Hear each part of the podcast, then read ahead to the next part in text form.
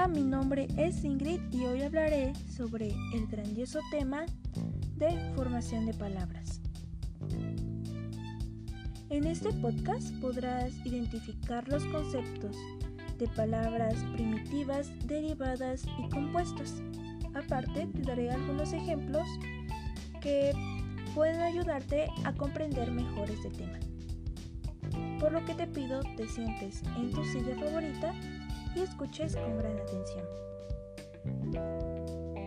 Para empezar, tenemos las palabras primitivas, las cuales son muy fáciles de identificar y son aquellas palabras que no se han formado a partir de otras, o sea, una palabra original que no necesita de otra para que tenga sentido. Un grandioso ejemplo sería caballo y mercado. Por segundo tenemos las palabras derivadas. Estas sí necesitan de otras palabras para que tengan sentido. Son aquellas palabras que se han formado a partir de otras palabras primitivas añadiendo prefijos y sufijos, como por ejemplo supermercado o caballero. Las palabras derivadas se pueden formar añadiendo prefijos. Los prefijos son partículas que se añaden delante de la palabra primitiva para formar palabras derivadas. Por ejemplo, si a la palabra mercado le añadimos el prefijo super, forma la palabra derivada supermercado. Después tenemos las palabras formadas por sufijos.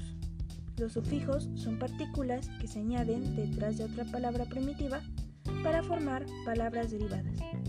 Por ejemplo, si a la, a la palabra caballero le agregamos el sufijo ero, forma la palabra derivada caballero.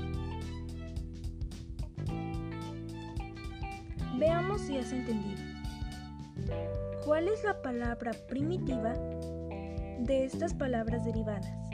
Zapatería, zapatero y zapatito.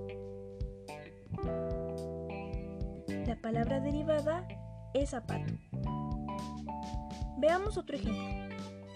¿Puedes identificar la palabra primitiva de estas palabras derivadas? Florero, florista y florido. La palabra primitiva es flor.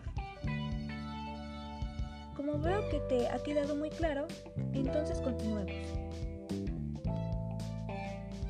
Por último, tenemos las palabras compuestas, que en mi opinión son las más difíciles de identificar.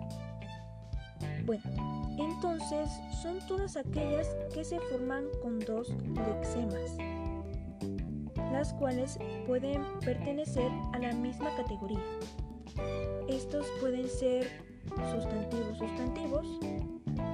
Un ejemplo sería telaraña, sustantivo adjetivo, como Blancanieves, adjetivo, verbo, ejemplo malentendido, y verbo sustantivo como abrelatas.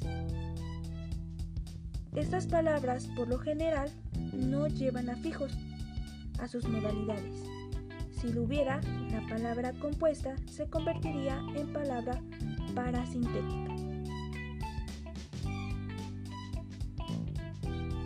Espero te haya servido este resumido concepto sobre el tema formación de palabras. Un gusto haber estado con ustedes y nos vemos en la próxima.